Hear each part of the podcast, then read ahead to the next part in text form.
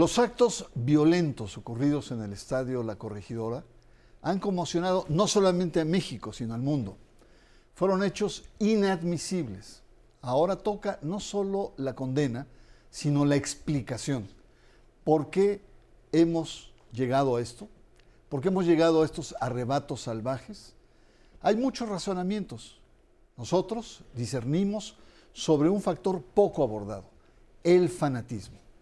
El fanatismo y la tragedia del estadio La Corregidora, aquí, en sacro y profano.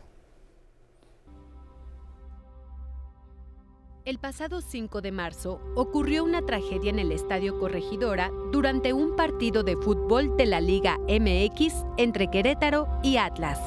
La violencia se desató al minuto 60 del partido.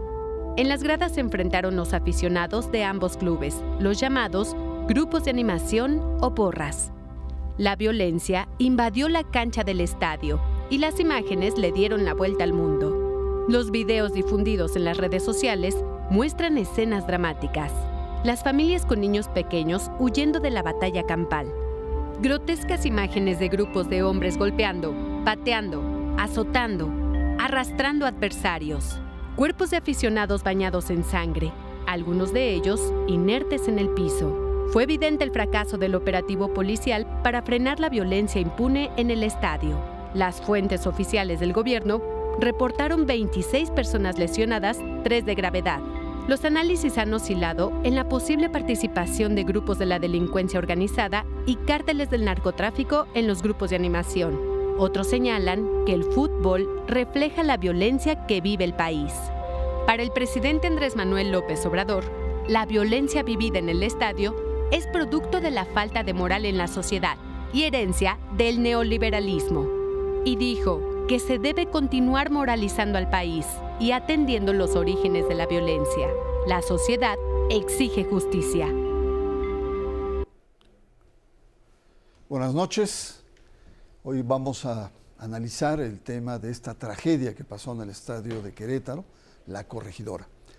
Y quisiera introducir eh, señalando que fanático es un galicismo, fanatique, que en lengua francesa significa alguien, una persona, que se deja llevar con ardor excesivo, una pasión desmesurada por una religión, por una ideología, por una causa, por un partido.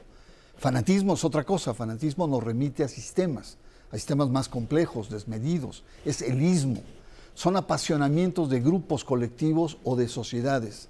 La desmesura, la intolerancia, la violencia nos lleva esta noche a Querétaro. Y para conversar sobre esto agradezco mucho la presencia de Francisco Galán, notable académico de la Universidad Iberoamericana. De entrada, eh, Francisco, y gracias por estar acá, ¿cuál es tu lectura de los hechos? Bernardo, buenas noches, muchas gracias por invitarme a este programa, buenas noches. Eh, creo que a todos nos sorprendió que después del COVID, donde estuvimos simplemente siendo espectadores del fútbol, volvemos a los estadios y surja ya en circunstancias aún con cierta limitación de aforo, pero pues ya muy normales, surjan estos hechos que no son nuevos, son antiquísimos en el fútbol, en los deportes en general, porque es fruto de la situación de lo que ha venido a ser el deporte moderno en una sociedad donde vivimos como una carencia de sentido, donde hay muchos vacíos de muchas cosas, donde hay muchas presiones de la vida diaria y donde nuestra identidad es una identidad muchas veces anónima, no somos nadie y entonces una manera de adquirir una identidad, como ha sido ampliamente estudiado, es este fenómeno de identificarse con el líder político, con el grupo religioso o en este caso con el equipo de fútbol. ¿Por qué se da esta violencia? Creo que esto es lo que estaremos analizando pero no deja de ser sorprendente darnos cuenta que el fútbol no solamente se está jugando en la cancha, sino pues que está en el estadio y está en todos los espectadores y está formando parte de este fenómeno más amplio, donde en el fondo nos molesta cierta diferencia o, o para algunos autores nos reconocemos en esos otros que son del otro equipo, pero no queremos aceptarlos y los vemos simplemente como diferentes. y entonces lo despedazamos. Creo que lo que nos dejó atónitos a todos es que ver gente que ya estaba en el suelo, seguía siendo golpeada y que le quitaran la ropa. Creo, creo que ese es un fenómeno de por qué te quitan sobre todo tu playera, ¿verdad? Y, y por qué te despojan de tu dignidad y te dejan ahí inerte. Eso creo que fue lo que verdaderamente nos dejó paralizados del horror. Y quizá ese desnudimiento es quitarte la identidad también y hacer decir mi identidad prevalece sobre Así la es. Noy Express, pues eh, Alfredo Domínguez Muro, para mí es un placer tenerte aquí, porque te dejé al final para darte una entrada más estelar, porque no solamente eres un extraordinario periodista del deporte, sino eres un hombre culto. Y ahora, por lo que hemos tratado, eres muy charachero y muy conversador, la verdad. Así como eres en la tele, eres en la vida casi eh, propia. ¿Qué lectura haces de lo que se vivió en Querétaro? No es un, no es un, no es un fenómeno aislado, ¿eh? pero es un fenómeno que se repite de forma recurrente. Pero no todo el fútbol es así. ¿eh? La asistencia a los estadios, en muchas ocasiones, en la mayoría no es así. Esto fue no una excepción a la regla, pero sí observar toda esa barbarie significa muchas cosas. ¿sí? El fútbol y el deporte no es lo más importante en la vida política, económica, social, religiosa, pero es un espejo fiel. ¿Qué se vivió ahí? Una serie de errores, muchos de ellos, sin duda, prefabricados. ¿En qué sentido? No te pueden decir que hay 630 elementos de seguridad cuando nunca los viste en los videos, excepto un policía hablando por teléfono, no sé para qué. No se cumplió entonces con ese requisito. Unos barbajanes brincándose unas, unas alambradas de púas y no había un policía. También el otro punto importantísimo es que vivimos en una sociedad que le falta el respeto a la autoridad todos los días y le sigue faltando. Y cuando tú te pasas un alto ya es cosa normal y si te detienen es una mentada de madre. Eso ya- esa falta de respeto a la autoridad también viene de la misma autoridad. ¿sí? Abrazos, no balazos. Tampoco se trata que saques balazos. Pero hay momentos en que sí necesitas imponer y que esa es la seguridad pública. La seguridad privada era tristísima que los convocaron por 300 pesos. Ahí están los panfletos. Pero la seguridad pública, ahí está. Aquellos famosos granadas. Yo no digo que sea el grupo de chico que salgas y reprimas. Pero a este cuate que se brincaba, pues con dos que lo hubieran empujado, pero ya no traen garrotes. Pero que lo hicieran, ya no te respeto. Pero que tengan los escudos, te sirven solamente para que al que va a tirar el córner no le caigan los líquidos que avientan. Entonces es- empiezas a encontrar esto. Y luego, y este es un tema importantísimo, los dueños de los equipos. Los dueños de los equipos castigan a su par, a su similar, a su socio, y estos se quedan callados. Que le sabían, pero eso ya es otra cosa que no vamos a tocar aquí en este tema, pero sí existe. Claro. Entonces, cuando te dicen, sí son más los que van a los estadios a ese tema de identificación, yo conozco muchísima gente que hereda la playera de su papá y de su abuelo y que lo hace con mucho orgullo. Ahora, tú puedes ser, yo, soy fanático de Julio César Chávez, sí, cuando iba a verlo pelear me sudaban las manos, pero cuando le robaban una pelea yo no era de los que agarraba la silla y la aventaba. Entonces, fanático o fanatismo, ese es el tema. Los que, los que se sienten en la cobardía del anonimato se sienten muy, muy salsas. ¿Por qué? Porque están en la cobardía del anonimato. Pero todo esto es una serie de temas, y yo insisto, ¿eh? parte desde esa falta de respeto a todo lo que signifique autoridad que tenemos en esta sociedad por ahora. Muy bien, gracias Alfredo, Francisco. Como estamos viendo es, eh, es un hoy express después de la pandemia, después de, de muchos padecimientos como sociedad, aislamiento, etcétera, viene y esto es una especie de explosión y que refleja lamentablemente lo peor de nosotros.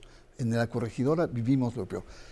Eh, nuestro tema es fanatismo y la tragedia del estadio La Corregidora. Vamos a una pausa, regresamos muy pronto. Usted está en sacro y profano.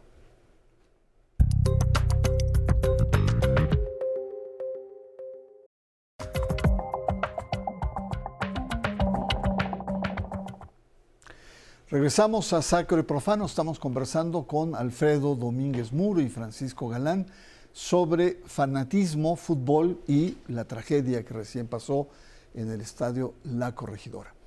Eh, Francisco Galán, en el caso de esta tragedia, eh, de estas escenas que hemos visto, ¿podría caber esta interpretación de fanatismo? Sabemos que el fanatismo es religioso, político, ideológico, pero deportivo.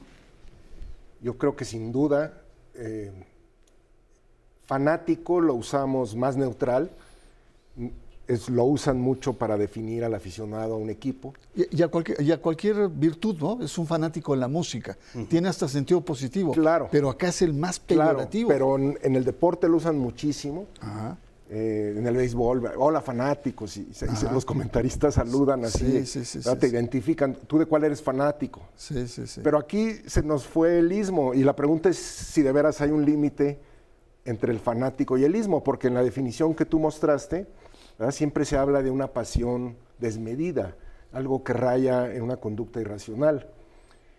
No esperábamos, me parece, que hubiera una gran rivalidad entre Querétaro y Atlas, entonces también tendríamos que, no, no era una América Guadalajara, una América Pumas. Pero sí había una historia. Hay una historia de insultos de equipos que no han sido tan populares.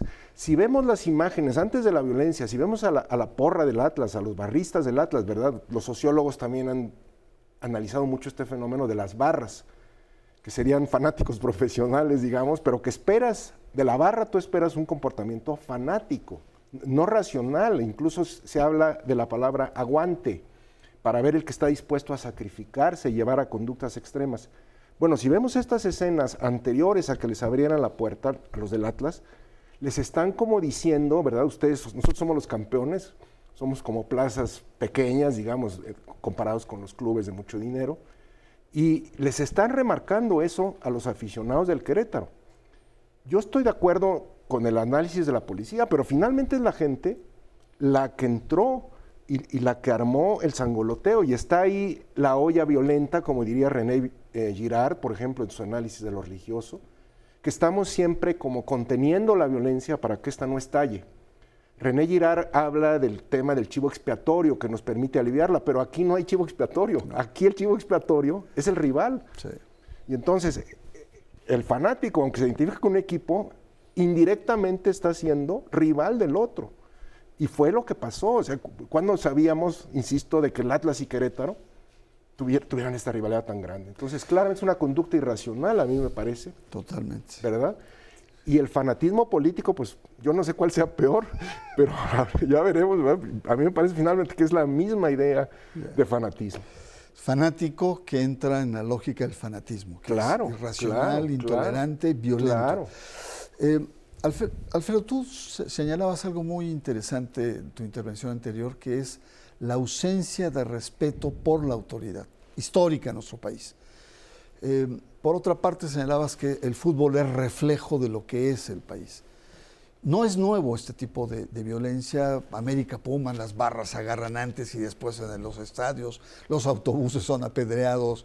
Eh, en Europa ha habido realmente lances sangrientos entre las barras, los hooligans.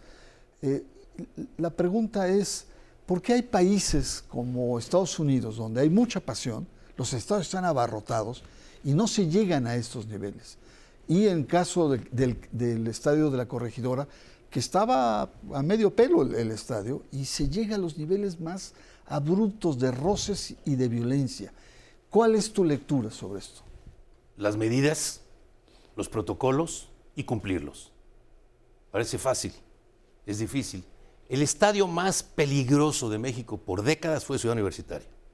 Cuando yo dirigí deportes en Televisa, pintábamos los autobuses, las unidades de blanco, y nosotros llegábamos en carros alquilados. Hoy se ha minimizado esto. ¿Por qué? Por los protocolos. Y el protocolo viene entonces desde la autoridad, en este caso de la Ciudad de México, de la delegación, de la UNAM, en este caso. Hicieron este circuito en donde tú tienes este, tú llegas con tu boleto y te dicen, trae cinturón, sí, lo echas para acá. Cada, cada vez que pasa un, yo no sé quién vende esos cinturones después, pero qué buen negocio. Y los hasta banderas.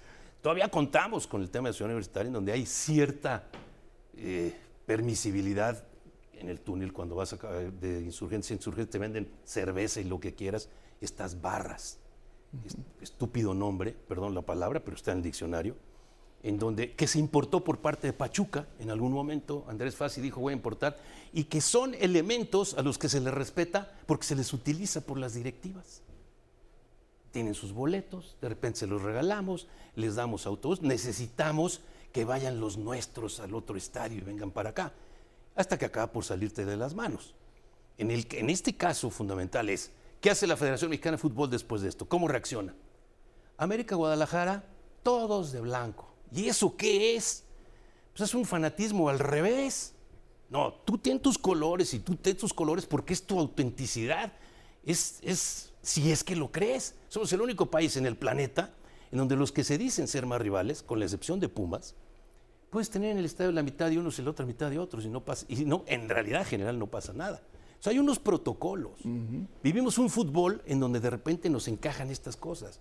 Y de repente, sí, en esas permisibilidades te aparecen gente que es extraña incluso al equipo. O al, digo, Querétaro y Atlas tienen una rivalidad porque uno lo mandó a la segunda y el otro le contestó y el otro le dijo, la verdad, nada que digas tú tiene que ver con esta rivalidad. Pero si la federación al grito homofóbico, que también es, un, es una forma de reaccionarle a que no me está gustando cómo está jugando mi, mi selección, a la que por cierto le quitas la... Ya vamos a cumplir tres años sin que mi selección use la playera verde, porque los temas mercadológicos te dicen, compren las otras, ¿no? Pero eso, insisto, es otro tema. Sí hay fanatismo, pero siento que en México hay un fanático del bueno. Le existe, son los que más. Y te alejas de esas llamadas barras. Tampoco las vas ¿Por qué no se han pronunciado en bórrenlas? Porque a muchos no les conviene. Ahí están. Entonces tú tienes la barra brava, la barra no sé qué. Y ese elemento de pertenencia, yo tengo que pertenecer a alguien, se, ¿qué te podría decir? Se, se prostituye cuando no es el verdadero el que viene de su papá, de su hermano. En este país ser de Pumas es políticamente correcto. Es en donde los políticos entran y dicen, soy del fútbol, soy de Pumas, aunque sea gobernador de otro estado. Pero bueno, ya es otra historia. Pero yo sí creo ¿no? que en este país hay tres elementos fundamentales de unidad. Nos guste o no. Nuestra bandera nacional, la Virgen de Guadalupe y la selección nacional. Muy buena. Antes era el ejército. Pero ahora parece que está, está, para, bien, para, tiene otro rol ahora. Pero ahí está. Está construyendo ferrocarriles, aeropuertos y tal. Eh, siguiendo esta línea, el, fútbol como lo que hemos discutido en otros momentos aquí en este espacio y que agradezco tu presencia, el fútbol como un espacio de reencantamiento frente a un mundo hostil, frente a un mundo de incertidumbre, frente a un no futuro el fútbol adquiere entonces una cualidad casi religiosa, ¿no? Da sentido, ¿no? A, digamos, vidas, a nuestras vidas a veces, muchas veces grises, áridas, polvorientas. Ese reencantamiento. Vimos que eh, la tragedia en el estadio llega a un extremo donde uno se pregunta hasta dónde puede llegar el fútbol a cumplir ese rol. Bueno, yo creo que el deporte profesional en general eh, ya es muy discutible si es un juego o no es un juego. Eh, en los trabajos que yo he hecho de filosofía del deporte, ¿verdad? Yo sigo apelando a que sigue siendo un juego, aunque me han criticado y hasta he tenido programas grabados ahora por Zoom con colegas argentinos. Para mí sí conserva la idea de juego, donde tendría que haber una conducta reglada, que para Norbert Elías era un elemento incluso civilizatorio y que tendría que ver con este sentido de ocio, de tiempo libre, de, disfrute. Sabemos que el fútbol y el deporte moderno, pero el fútbol en Inglaterra a finales del siglo XIX tiene mucho que ver con la situación de los obreros, es su día de domingo, de descanso, el día que no se trabaja ¿Cómo se va perdiendo? Porque el deporte también se vuelve espectáculo, se comercializa. Y no solamente por la influencia de lo comercial, sino, repito, porque esta canalización de la violencia siempre se puede salir, es un equilibrio tan frágil, porque Norbert Elias decía que estamos controlando la violencia con un propósito civilizatorio. Pero ¿cuándo? ¿Cuándo? ¿Verdad? deja de ser mi compañero, mi rival, y se vuelve entonces el otro al que tengo que destruir. Mi antagonista. Mi antagonista. Es fragilísimo, fragilísimo ese equilibrio. Muy bien, eh, creo que el tema da para que hay una corresponsabilidad no solamente de los jugadores, de las directivas, de las barras que ahora se les llama equipos de animación, sino, sino del conjunto de la sociedad. ¿no? Yo diría hasta de los políticos, la clase política. Pero me gustaría mucho escuchar tu comentario, aprovechando que tú eres un periodista deportivo, y preguntarme si no la violencia también eh, tiene un rol muy importante entre los comentaristas de fútbol, que se dan con todo cada vez en ESPN o, en Fox Sport, tal, ¿no? No solamente tienen que saber de fútbol, sino tienen que saber de marrullerías, insultos y, malas intenciones. ¿no? Ver a un José Ramón Fernández agudo, Faitelson siempre dando caña, eh, hay uno que me llama un Álvaro Morolos que tiene una vocesota. Es decir, hay un conjunto de Hugo Sánchez, un conjunto de personajes que yo no sé si lo que hacen, además de comentar el fútbol, crean violencia también. Mira, dicen que entre gitanos no nos leemos las manos, pero es una pregunta muy interesante. ¿Y en qué sentido? Efectivamente, de pronto la producción te dice, como es el mismo programa lunes, martes, miércoles, jueves, viernes, entonces tú te vas a pelear con él porque él es de este equipo y tú eres del otro y te incitan y te dicen. Hay un elemento fundamental, hace un año, un poquito más, termina un partido América-Guadalajara y me parece que Oribe Peralta o alguno que formó parte de los dos, va y sale del vestidor y platica con el otro y se cambian camisetas. Eso es peor que una herejía. Eso no puede ocurrir. Si tú eres del América, jamás debes de hacer. Si es lo tiras al ¿Qué estás haciendo? Incitando a la violencia y ganando rating. Porque el amarillismo, ya este, tendríamos que estudiar de dónde viene aquello, es, esto incluye esa parte. O sea, la, la parte normal, si podemos decir, juega menos que la parte está agresiva. Entonces, tú no puedes. ¿Cómo? O sea, cayó un, intercambio entre dos equipos, entre el América y el Guadalajara, porque no puede ser que estés en el Guadalajara y te vayas al América. Estos son tus, eh, hablan de rivales o enemigos. Entonces sí, sí provocas eso. Pero ¿qué pasa cuando ahora lo que estás incitando, lo que tú tienes que decir es, seamos todos hermanos, habremos en la media cancha, Caray, tú les dijiste que no se pueden ni cambiar una camiseta. Entonces sí, surge de nosotros, tenemos una responsabilidad, pero la tentación, la tentación del rating rebasa todo esto. Y entonces sí, puedes insultar, puedes decir, puedes agredir. O si el programa está flojón, pues voy y te ataco. Ya, sé por dónde te duele, ¿no? Acaba de, de, fallecer Tomás Boy y bueno, pues yo siempre dije con Tomás Boy, cuando platicabas con él, siempre tenía la razón. ¿Por qué? Porque no había forma que escuchara que no. Y con todo respeto, pues digo, yo le platiqué con él o con, algunos de los que has mencionado, es así, yo tengo la razón. Sí, sí, sí. Pero, pero sí surge muchas veces en nuestra pantalla. Y tampoco se trata ahora todos de blanco. y No es así. Así es. Ni es negro ni es blanco, ¿no? Sí, y ahora frente a este hecho se desgarran las vestiduras. Bueno, vamos a una, a una pausa. Estamos conversando sobre el tema del fanatismo y el, y el fútbol. Eh, regresamos muy pronto. Usted está en sacro y profano.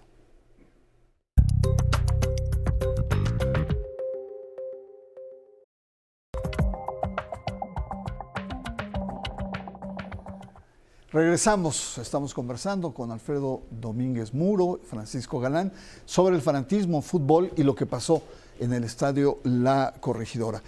En la cápsula salió el tema de, Andrés Manuel López Obrador, el presidente, que dice es una herencia, es una herencia del pasado, toda esta atmósfera de violencia, y tenemos que seguir creando valores. ¿Cuál es tu respuesta? Pues es falso. La violencia ha existido muchísimo tiempo antes, el fanatismo es anterior al neoliberalismo, y decir que un presidente que todos los días sale a provocar la táctica que decíamos también, de los comentaristas, ¿no? A, ganar la propia identidad por medio de criticar al rival, de crear un rival ficticio y entonces exacerbar los ánimos. Me parece un contrasentido, eso no es moralizar y la, moralización finalmente de la sociedad no es pórtense bien muchachos, hay que ver las razones profundas de la violencia, y hay que ver el sentido humano y hay que rescatar un sentido humano, etcétera, sabiendo que la violencia siempre va a estar ahí de cierto modo latente porque somos también seres irracionales. Exportémonos bien todos, ¿no? No solamente ustedes, sino es una corresponsabilidad. Pero si yo te incito, te incito, te incito, ¿verdad? Pues cómo voy a decir ahora, ah, somos pacíficos. Alfredo, finalmente, y no agradezco su presencia, Francisco. Bernardo, un Alfredo, eh, ¿qué hacer? ¿Cómo evitar esta violencia? ¿Qué, ¿Qué es lo que habría que hacer como sociedad y también como autoridades futboleras. Cuidar al fanático, no al fanatismo. No confundir pasión con descafeinado. No confundir emociones. Tú vas al estadio y lo ves en la televisión por tu pasión, por tus emociones, porque te identificas con alguien. No, no veo de otra manera. No hay forma de concebir el deporte, ya sea eh, profesional o no profesional. Esa es la cuidarlo. ¿Cómo tienes que cuidarlo? Con protocolos. Protocolos que se cumplan. Cada ayuntamiento es diferente, cada estado es diferente, cada equipo es diferente, cada fanaticada, en el mejor sentido de la palabra, es diferente. Entonces, esos protocolos que existen y que son letra muerta, esos protocolos hay que desempolvarlos y actualizarlos y cuidar a ese que te estoy diciendo, al que puede llevar a sus hijos, al que puede llevar a su novia, al que puede llevar a su esposa, el que puede ir en familia. A ese es al que hay que cuidar. ¿Cómo? Que esos protocolos nos lo digan, afuera y adentro del estadio. Y sin duda, respeto a la autoridad, que en muchas ocasiones, como en esta, brilló, pero por su ausencia. Pues muchas gracias, señores. Ha sido muy interesante. Y bueno, hoy eh, conocimos la diferencia entre fanático y fanatismo. Fanatismo nos lleva al odio, a la irracionalidad, a la intolerancia, a la violencia. El acto en el estadio la corregidora es una llamada de atención. Cuidado y no despertemos al México bronco, porque hay muchos aspectos que están detrás, son espejos que están detrás. La responsabilidad también, lo dijimos aquí, es de todos, especialmente la clase política, los líderes de opinión, los youtubers, los empresarios, los medios, los medios, es importante que se atemperen. El fanatismo, sea religioso, político, deportivo, nos lleva a la irracionalidad y al caos. Soy Bernardo Barranco, agradezco su presencia y le espero la próxima semana aquí, en Sacro y Profano.